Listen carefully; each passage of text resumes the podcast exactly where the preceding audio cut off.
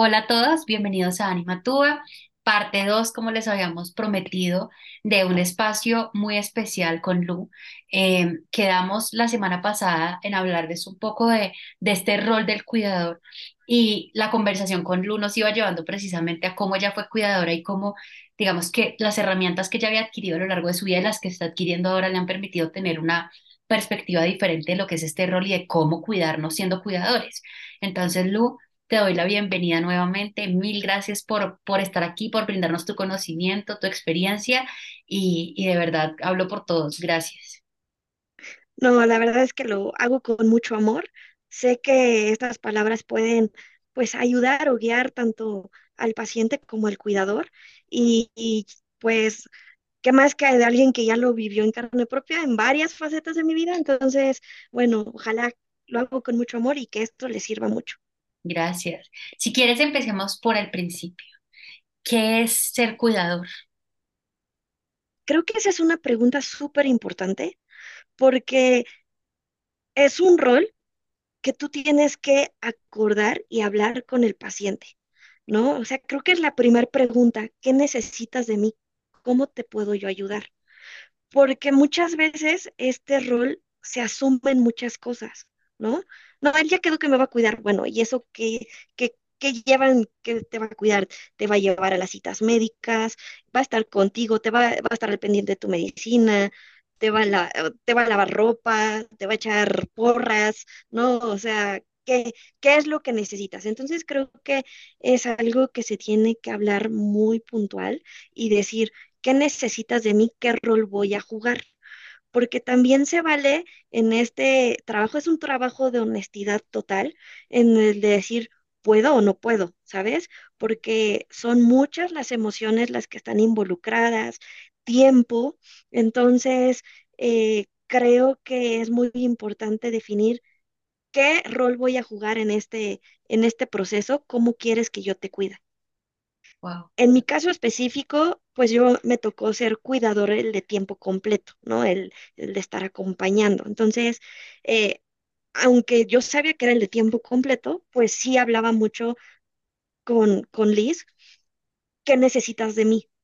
hasta dónde quiero llegar, hasta dónde tú quieres que yo llegue, porque algo que sucede muy común con los pacientes, sobre todo terminales, es que se les quita esa independencia o autonomía o esa parte de sigo siendo un ser humano, sigo sintiendo y sigo con el poder de decidir sobre mí no te estoy cediendo ese, esa parte del control o del poder, ¿no?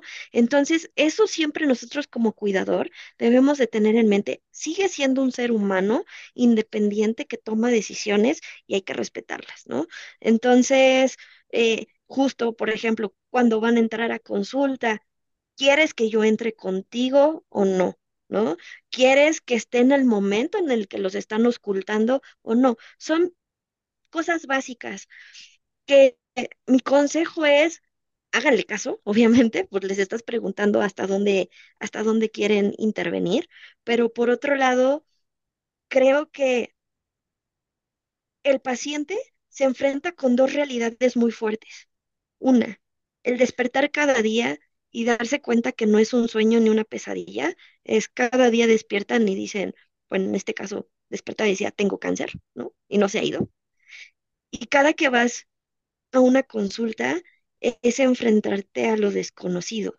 Entonces, la realidad es que los pacientes reciben muchísima información y si una información que nosotros, que no vamos con esa carga emocional, con ese miedo, es difícil de digerir, ellos solo quieren entrar y escuchar la última palabra es, todo está bien, seguimos con el tratamiento, pero todo lo demás no lo escuchan. Entonces, ahí es cuando nosotros entramos como apoyo, ¿no? En, en tratar de captar todo, en tratar de preguntar todo lo que sea posible para que esa responsabilidad en ese momento crítico que ellos están viviendo, que ese momento es el de vida o muerte, nosotros seamos los que tomemos el control del auto, pero no, de, no, no quiere decir que nosotros vamos a tomar el rumbo del auto. De acuerdo. Y me quedé pensando en algo que dijiste porque siento que a veces, como no, no es algo conocido este rol y no sabemos cómo abarcarlo, como que sí logramos pisar un poco algunos límites eh, y es cuando lo cuando sin querer, estoy segura que sin querer, reducimos al otro a su enfermedad, ¿no? Como que, como si no fueran Liz, que tiene cáncer, sino cáncer, ¿no?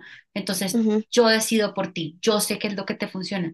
Y muchas veces creo que eso también es parte de este vivir y morir dignamente, ¿no?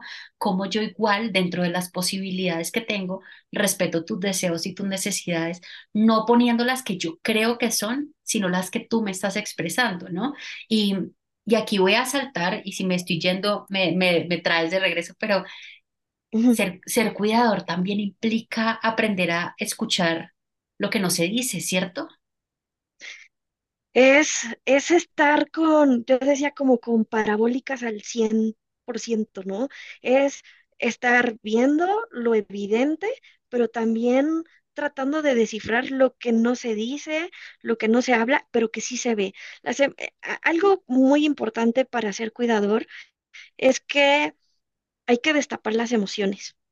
Entonces, si no sabes identificar tus emociones, eh, te doy un consejo que sea el lo primerito, empiézalas a trabajar, bájate una lista de qué emociones existen para que tú sepas, ¿no? qué emoción estás sintiendo y para que cuando la otra persona te diga lo que siente, sepas en qué posición está. Porque la verdad es que todos nos vamos a estoy preocupado, estoy enojado, estoy triste, pero de esa hay una gama inmensa de emociones, de, puede ser estar frustrado, puede ser estar con mucha incertidumbre, con nostalgia del pasado.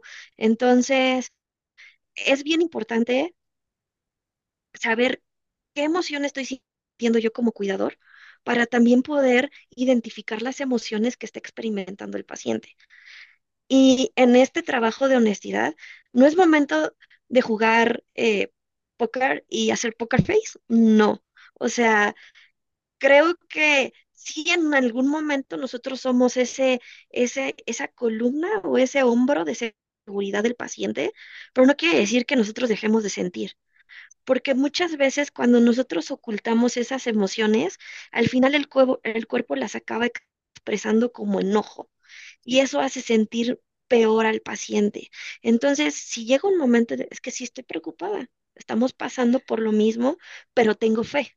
O sea, siempre tratar de buscar esa, esa palabra positiva de decir, es que hoy sí, por lo que nos dijeron, no fueron buenas noticias, pero sin embargo, mientras nos sigan diciendo que hay camino por andar, mientras nos sigan diciendo que hay tratamientos por descubrir, pues vamos por un camino, la puerta no se nos ha cerrado, ¿no?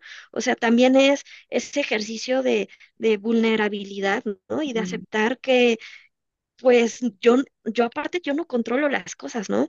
Algo que me repetía mucho Liz es, ¿por qué si me estoy tomando mis medicamentos, estoy trabajando el lado emocional, ¿por qué, n- por qué esto se nos está complicando?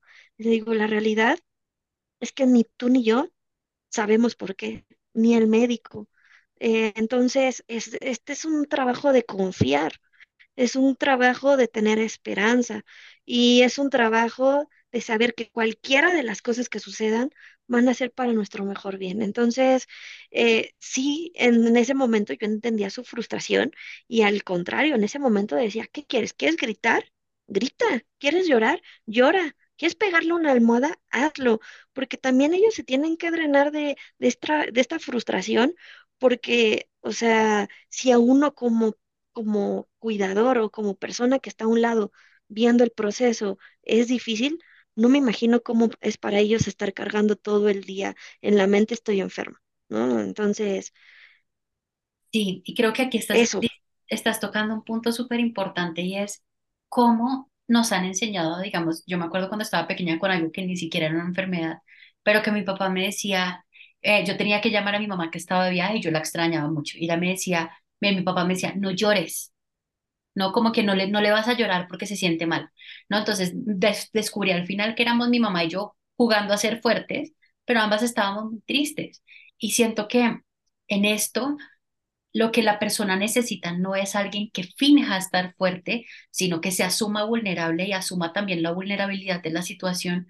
Ya obviamente siempre en balance, no necesitamos negativismo porque tampoco se trata de eso, pero sí, sí, sí, me siento triste, hoy tengo miedo, lo que tú estás diciendo, como que siento que es más fácil porque si no termina siendo cada persona en su universo, encerrados en la tristeza, en el miedo y en el dolor, sin poder compartir y cada uno fingiendo por el otro, ¿no? Y creo que eso sí puede hacer la diferencia porque muchas veces lo que ellos necesitan es una conversación honesta y tener Sí, permiso, por, ¿no? sí, porque generalmente eh, ellos tienen la impresión de que se les oculta información.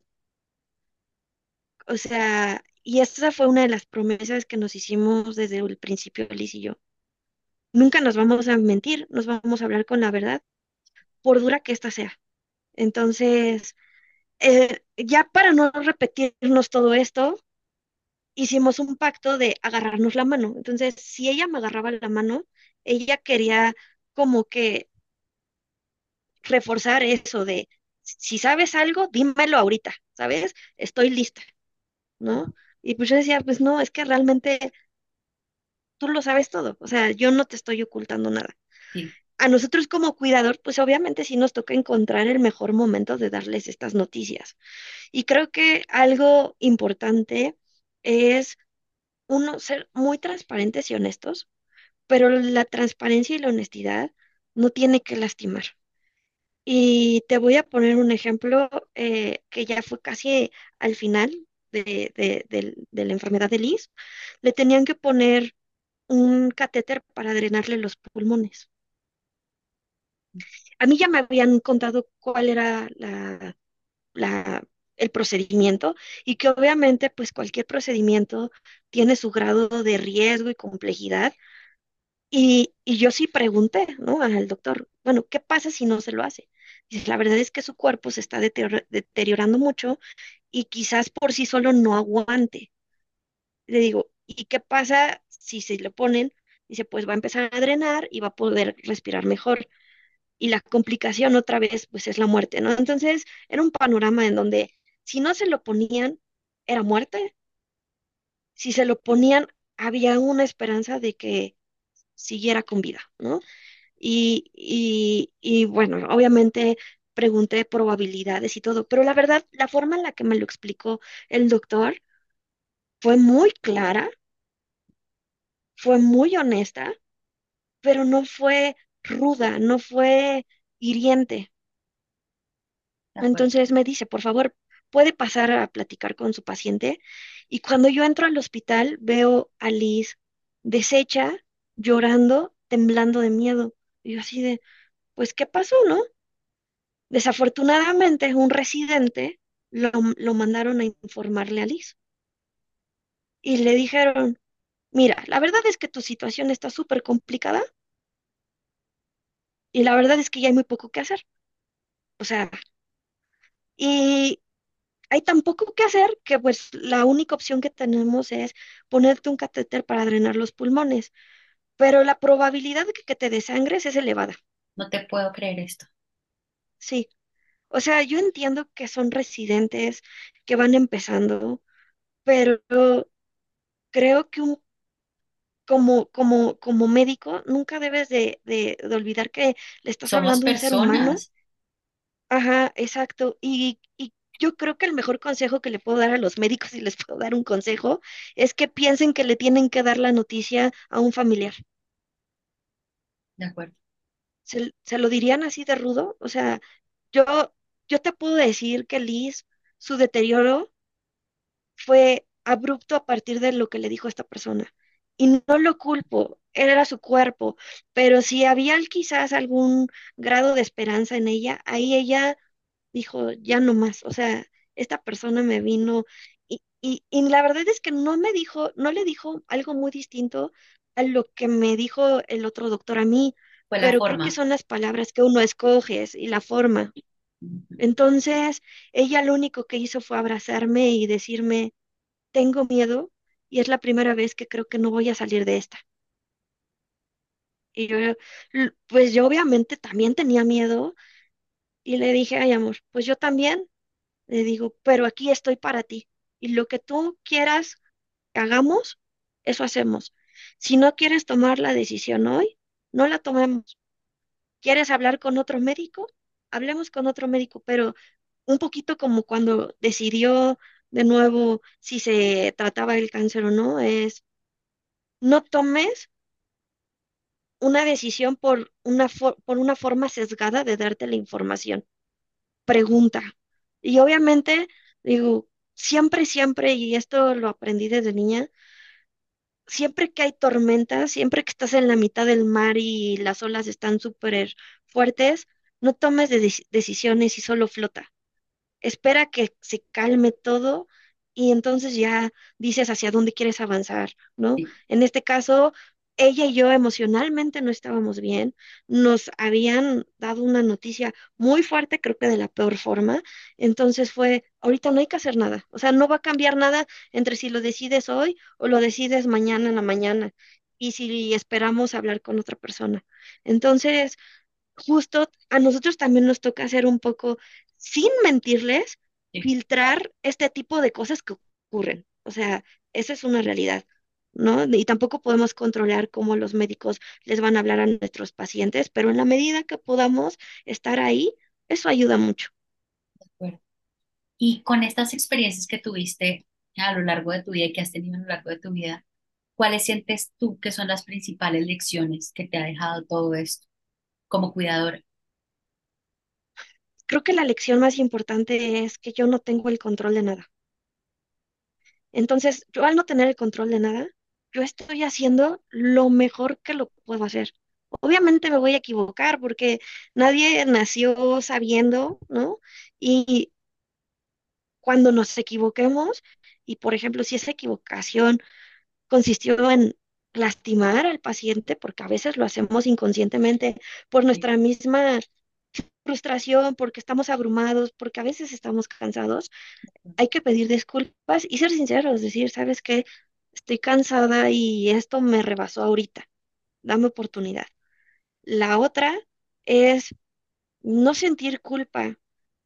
Culpa solamente cuando omitiste hacer algo que tú sabías que tenías que hacer y no lo hiciste, ¿no? O sea, muy puntual, son cosas muy puntuales, pero en realidad nosotros estamos dando lo mejor de nosotros. Eh, entonces, pues no debe de haber culpa. Si lo hiciste con amor, si lo hiciste con atención y, pro- y procuraste a esa persona, no debe de haber culpa. Obviamente, después de que pasaron las cosas, pensamos de mil formas que pudimos hacer distintas las cosas.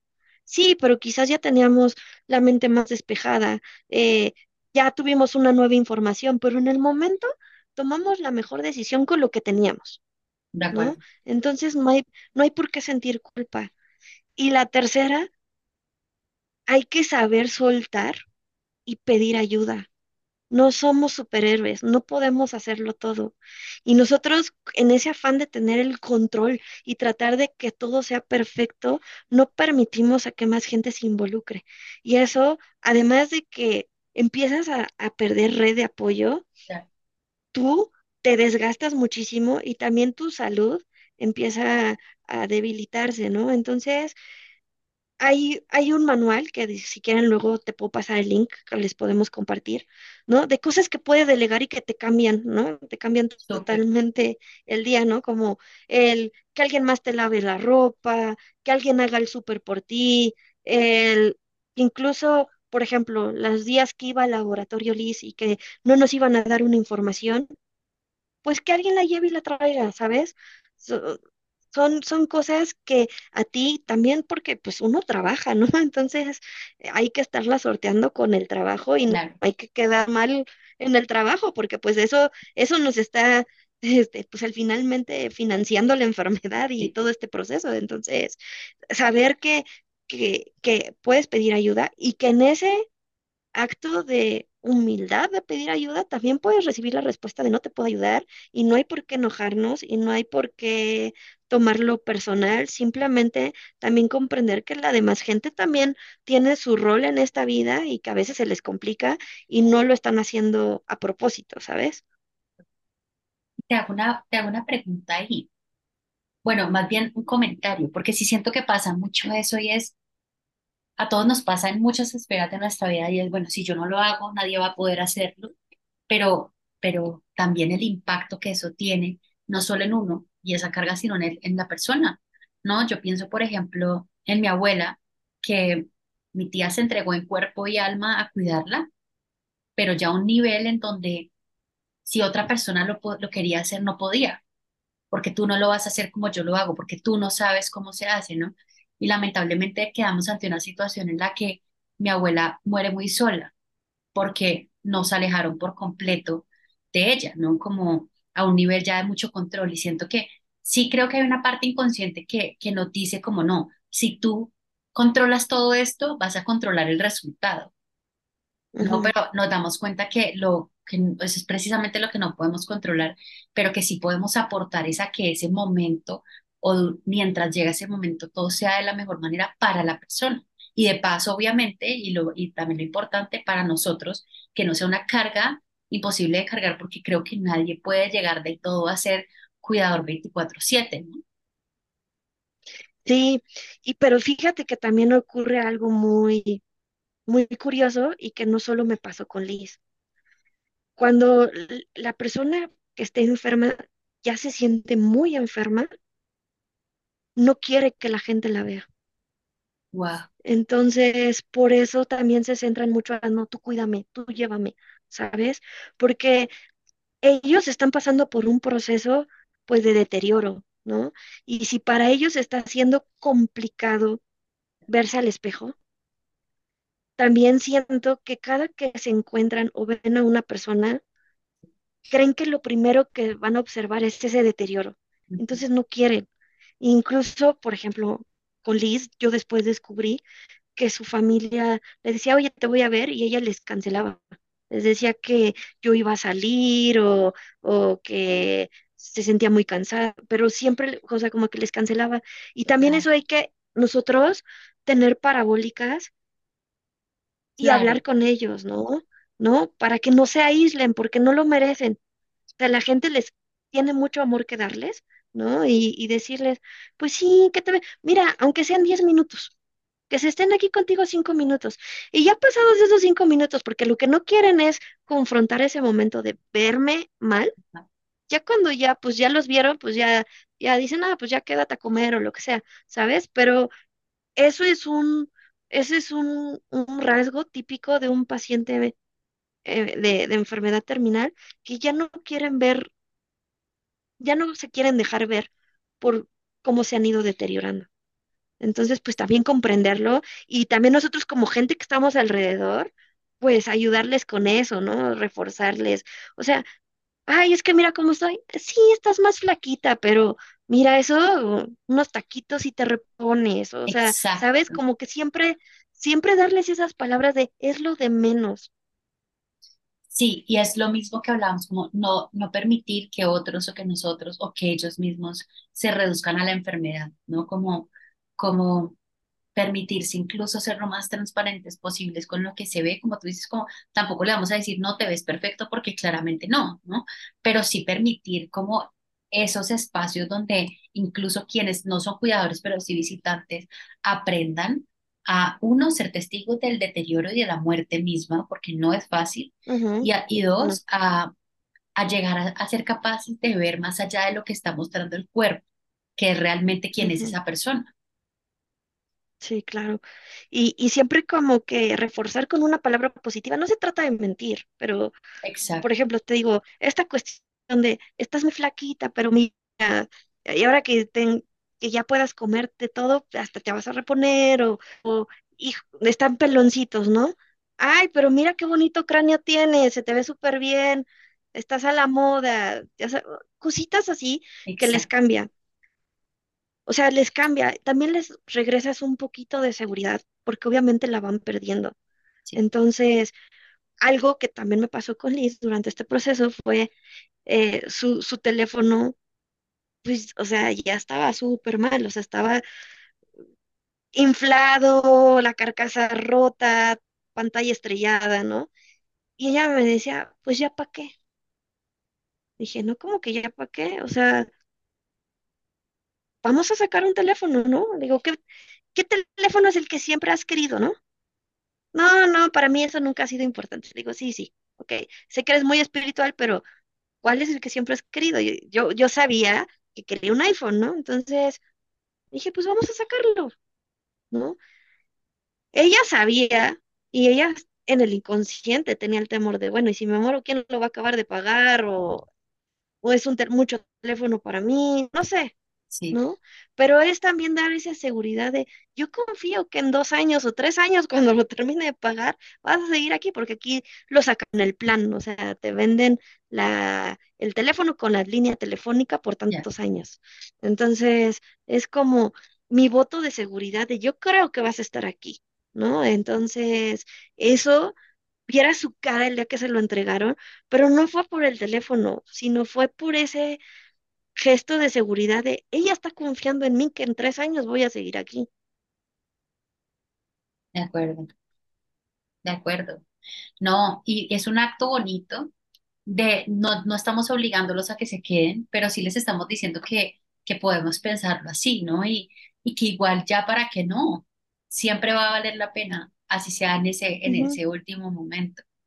Y Lu, con todo lo que aprendiste, aparte de estas lecciones, ¿cuáles serían como esos tips o herramientas o, o algunas claves que sientas que otras personas que estén en esto puedan, puedan servirle? Yo justo este fin de semana voy a ver a mi papá, ¿no? Y, y, y creo que si bien es un acompañamiento diferente, todo, todo nos sirve. Creo que lo principal y básico de cualquier cuidador es lleven un diario. A veces las cosas más simples o más raras a los doctores les puede ayudar mucho para saber desde cuándo empezó, qué está ocurriendo, o sea, no, o sea, hoy empezó a respirar y se le oía que le lloraba el el, el pecho. Este, hoy empezó como con un tic. Cosas súper random que a veces uno dice, no, esto no tiene nada que ver, escríbanlo, fecha. Eso hace mucho la diferencia, ayuda mucho a los doctores y también a nosotros nos sirve como con ese trabajo de conciencia de lo que está ocurriendo, ¿sabes? Eh, número dos, no se queden con dudas, investiguen. Y esta investigación, no digo, métanse a Google y lean, porque cualquier cosa, dolor estomacal, fluido nasal, todo acaba en muerte. Sí, No, ese increíble. tipo de investiga, ese tipo de investigación no. O sea, Google, todo lo que sea va a ser acabar en cáncer o muerte. O sea, no. Acérquense con el médico de la persona. Si no tienen esa posibilidad, con algún otro médico, vayan a los grupos de apoyo. Ahí es donde pueden encontrar mucha información respecto a la enfermedad. Cada que tengan un cambio de tratamiento, pregunten, ¿y este cambio de tratamiento para qué es? ¿Es para sanar? ¿Es para conservar o mantener? ¿Para qué es? ¿No? Porque también eso va muy ligado a qué es lo que quiere nuestro paciente. Obviamente nosotros los queremos con vida y, y aquí, pero si nuestro paciente te está diciendo, "Mm, ya no más, lo único que quiero es calidad de vida, los días que me queden, y, te, y el doctor te está ofreciendo, vamos a intentar otra forma de tratar de erradicar. No, por eso pregunten, ¿para qué es este medicamento? ¿Para qué es este tratamiento? ¿Es para sanar? ¿Es para mantener, para extender vida, para, para, para, para quitar dolor? ¿Para qué es? ¿No? Y este medicamento, ¿qué efectos tiene? ¿No? De preferencia, que los efectos no los escuche el paciente, porque se pueden sugestionar mucho. Pero sí Eso, eso sí, por ejemplo, lo pueden consultar en Google. Efectos del medicamento, ¿no? Entonces ya te das cuenta si anda somnoliento, si tiene mucha sed, cualquier cosa, pero todo apúntenlo. Y algo muy importante es que de preferencia que siempre sea la misma persona la que va con el médico. Porque también para los médicos es muy difícil estarles explicando a cada una, o sea, si hoy va la hermana, pero mañana va el papá, pero eh, la próxima vez va, o sea, no hay incluso continuidad de este tema de los síntomas de lo que hemos venido Claro. hablando. Entonces, siempre a la, a la consulta principal, de preferencia, que siempre vaya la misma persona. Y cuando están hospitalizados, de preferencia, siempre tratar que a la misma persona le den el informe de la mañana porque el informe de la mañana es como el que te da el panorama del día y entonces ya no hay que repetir cosas. Si hay algo que te dicen, no, por ejemplo, hay que hacer control de, de, líquidos, ¿no? Pasas esa información con la, con, con los demás y al otro día pues ya no te tienen que explicar por qué hay control de líquidos, etcétera, ¿no? Eso es muy, muy importante. Y lo otro es llevar un diario personal de las emociones que tenemos. Sirve muchísimo de catarsis. Lo ideal es que estén en acompañamiento, ya sea con un tanatólogo, con un psicólogo, en terapia de grupo, porque solos no podemos. Y la verdad es que nos volvemos una ollita de presión, ¿no? Entonces necesitamos drenar, drenar las emociones, drenar nuestro día a día. Ocurre mucho que la gente que está a nuestro alrededor no sabe cómo ayudarnos. Y también el, a veces el estar muy presentes en nuestras vidas los confronta con la realidad de que va a haber una pérdida si es una enfermedad terminal o con la realidad del paciente. Y no toda la gente está lista para eso. De verdad, la gente que se vuelve cuidador tiene mucho, tiene mucha valentía, porque pues estás viendo el avanzar de una enfermedad, el deterioro, y obviamente también es, eh, eh, es un desgaste tanto físico como emocional. Entonces, no toda la gente está preparada para eso. Entonces, es muy común que también la gente ya no quiera estar mucho en contacto contigo porque los enfrentas a esa realidad.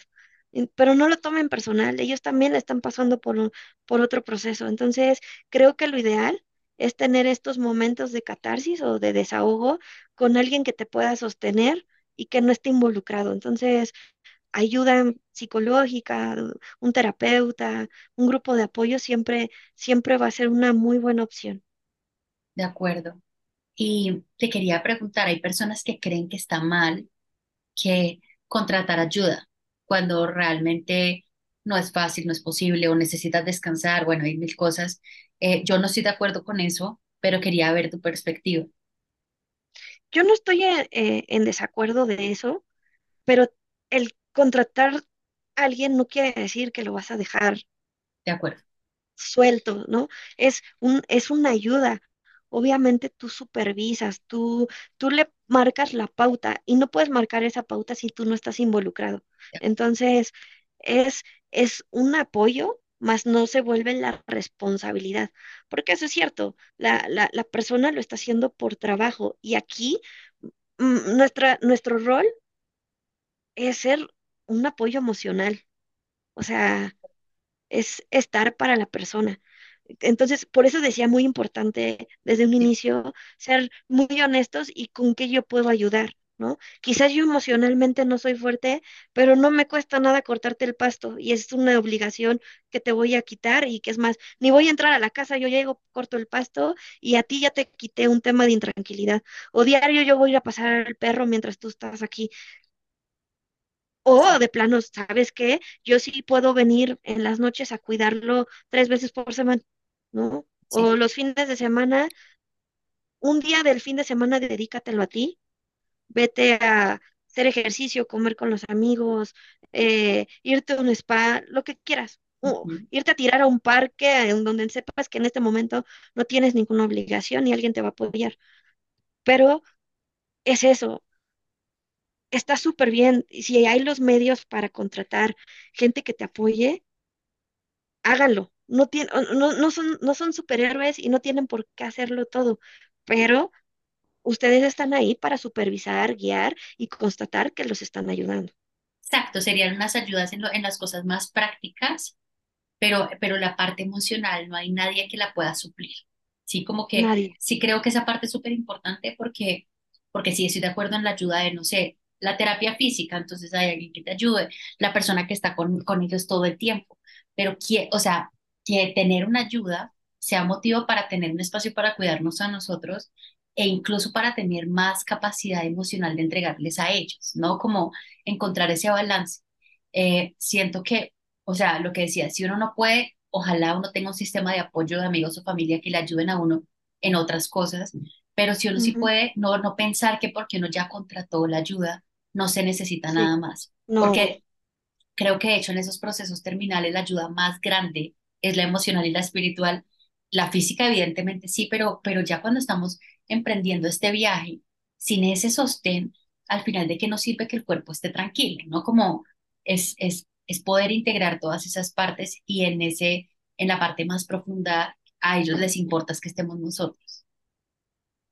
sí, y, y mira, en la medida de lo posible, que no se pierda el contacto físico. O sea, de verdad, el, o sea, por ejemplo, yo cuando, obviamente, yo obviamente pasé por el momento controlador de, es mi Liz, yo la cuido, yo la llevo, yo la traigo, y llegó el momento en que dije, ok, si no lo estás haciendo mal, debemos de involucrar a más gente, deja que la demás gente se involucre y, y, y empezar a llegar. Y entonces, yo tengo muchos esos recuerdos de Liz, de decir, es que mientras estábamos esperando quimio, mi papá me estaba sobando mi espalda y vieras qué bonito sentí. O es que tú crees que si le hablo a, mi mamá, ¿tú crees que si le hablo ahorita venga y me haga piojito? Este, ay, ¿qué crees? Vino mi hermana y me estuvo sobando mis piernas. O sea, aunque parezca nada, este tema del contacto físico los llena de energía y los llena de amor. También, en la medida de lo posible, en esta onda de energética y así, que puedan plantas. Las plantas los llenan de energía. Y si en algún, ellos, en algún momento ellos te dicen que ya no quieren las plantas, es porque ellos ya saben que ya lo que no quieren es energía, ¿sabes? Wow, Ellos ya, ya se están preparando. Y eso en lo personal me pasó con Liz. O sea, ella me dijo, ya no traigas plantas a la casa, ya, basta. Wow. Entonces, es, y es tengo también una... aceptarlo, es, No, sigue, perdón. sí, es también aceptarlo, es decir, wow, ok, ya no quieren energía creadora, entonces ahorita lo que toca es dar amor. Sí, que ese sí es algo que nunca vamos a dejar de, de pedir, de necesitar, de querer, ¿no? Eh, te quería preguntar también para cerrarlo, ¿cómo, qué cosas de autocuidado uno puede hacer para estar un poquito más fuerte en esos momentos? Mira, el autocuidado es sumamente importante y empecemos con lo básico. Aliméntense bien, traten de comer lo mejor posible, ¿sabes? Y, y porque muchas veces, incluso cuando estamos en hospital, nos brincamos comidas, no dormimos, ¿sabes? Y, y eso nos deteriora. Necesitamos comer bien, necesitamos dormir bien, nece- necesitamos drenarnos de las emociones, que lo podemos hacer con el diario, con un amigo. Pero lo más importante y que no puede faltar es media hora para nosotros. Ustedes elijan la actividad. ¿Con qué actividad ustedes sienten que se están dando amor? Ya, a mí me costó mucho trabajo y empecé con mi rutina, puede sonar súper frívolo, pero me ayudó mucho, rutina de skincare, Perfecto, ¿sabes? Despintarme, despintarme bien, lavarme mi cara, ponerme crema, es estar en contacto conmigo y haciendo un acto que directamente a mí me está beneficiando y me está demostrando que también hay amor para mí, ¿no? Que no todo el amor se lo estoy dando al paciente, ¿no? Ustedes pueden decidir, o sea, hay mil cosas. Hay gente que le gusta, no sé, meditar, meditar todos los días, agradecer. Háganlo, de verdad, hace mucho la diferencia. Agradezcan que están vivos, que están sanos y que tienen un día más con esa persona. Te cambia totalmente la perspectiva del día, por muy fuerte que vaya a ser el día. Y, y algo que no mencioné en todo este eh, podcast, pero que es muy importante Escuchen, escuchen y escuchen a su paciente. Yo sé que nosotros, por sobre todo en un tema de cáncer, quieres cuidarles la alimentación y que no coman azúcar porque en algún artículo leímos que el azúcar les hace mal y en algún artículo vimos que lo frito les hace mal. Caray, no sabemos si es lo último que van a comer. Y el cuerpo es sabio y hay que aprender a escucharlo. Si ellos te están diciendo, sabes que ahorita tengo antojo de esto y lo quieren comer, dénselo. Porque la verdad es que no sabes cuándo van a volver a tener apetito, cuándo van a volver a disfrutar un alimento. Entonces, pues sí, en la medida de lo posible tratar de llevar la dieta, pero seamos realistas, son enfer- son, son enfermos terminales que no le va a hacer la diferencia si un día se comió un- unos tacos dorados o, o, o un pozole, ¿sabes? No les hace la diferencia en cuanto a su estado de salud, pero emocionalmente, totalmente, hasta el ánimo. Sí, estamos de acuerdo. No, eh, esas también son, son partes de, de esas indulgencias que uno tiene con ellos porque uno entiende también qué, qué camino se está recorriendo, ¿no? Cuando uno ya llega a esa realización es como realmente qué vale la pena y lo que tú decías, ¿para qué? Para preservar, para, para animar, ¿para qué estamos haciendo lo que hacemos independientemente de qué y así tomar decisiones? Eh, y eso que decías del autocuidado, totalmente de acuerdo, y es, puede ser lo que aparentemente es frívolo, pero es lo que realmente nos permita ese instante donde todo se siente bien, ¿no? Ya sea porque me metí a nadar en una piscina eh, o ustedes le dicen alberca, eh, ya sea porque me fui a cine, pedí que me tuvieran este momentico y me fui a cine un rato, o me puse un rato a acariciar a mis gatos o mis perros y sin pensar en nada más, como el skincare, como el ir a una peluquería ¿no? Y, y que te arreglen las uñas o que te corten el pelo. Son cosas que sí, aparentemente son superficiales, pero cero superficiales por el motivo y la intención que hay detrás. Y creo que a veces pensamos que el autocuidado tiene que ser toda una rutina gigante, súper elaborada, y realmente no, o sea, no tiene que ser tan grande, pero sí es tan necesaria esa, esas pequeñas cápsulas que nos ayudan a cambiar y a recargarnos. Sí, o sea, puede ser tan sencillo como sentarte cinco minutos a disfrutarte de un café o de un té, pero que sean tus cinco minutos. Y por nada, por nada del mundo se vale sacrificarlos. de tenerlos diario. Eso sí, o sea, si tú decidiste que va a ser tu café, tu café, hazlo rutina, que tu, que tu cuerpo y tu alma sienta que también hay amor para ti. Eso es básico, porque no puedes dar amor si tú ya te vaciaste de amor. ¿De Entonces? ¿sabes? Entonces tienes que cuidarte y mimarte. Si no te cuidas tú, no puedes cuidar a nadie. Estamos de acuerdo. Sí, totalmente. No, Lu, muchas, muchas gracias por darnos estos tips, por contárnoslo desde perspectiva profesional, cuidadora, experiencia, que creo que es lo que le da esta combinación, una combinación mágica en donde, vuelvo y te digo, estoy segura que Lisa está sumamente orgullosa. Y si esto que, le, que nos estás contando y nos estás compartiendo le llega a una persona que lo pueda poner en práctica, la labor está hecha. Y creo que eso es lo más bonito y lo más importante. Entonces te doy las gracias nuevamente eh, por compartirnos esto, por compartirnos tu experiencia y, y por estar aquí una vez más. Con mucho gusto. La verdad, en la medida en la que yo puedo ayudar gente, siéntanse con la libertad de para tener mi contacto. La verdad es que no soy experta, pero al menos te puedo decir que 35 años de mi vida los he dedicado a estar en el medio de hospitales con pacientes, cuidando y algo les podré decir o algo les podré guiar para ayudarles. Sin duda. Y ya saben, me lo pueden pedir y ya tengo permiso de compartir el contacto de Lu. Entonces, y nos compartes entonces, ese, ese era un manual el que me dijiste para podérselo Digo, compartir. el manual como tal e- está dedicado para pacientes con cáncer, pero la verdad es que eh, aplica para cualquier enfermo Perfecto. crónico. Muchas gracias. No, con muchísimo gusto.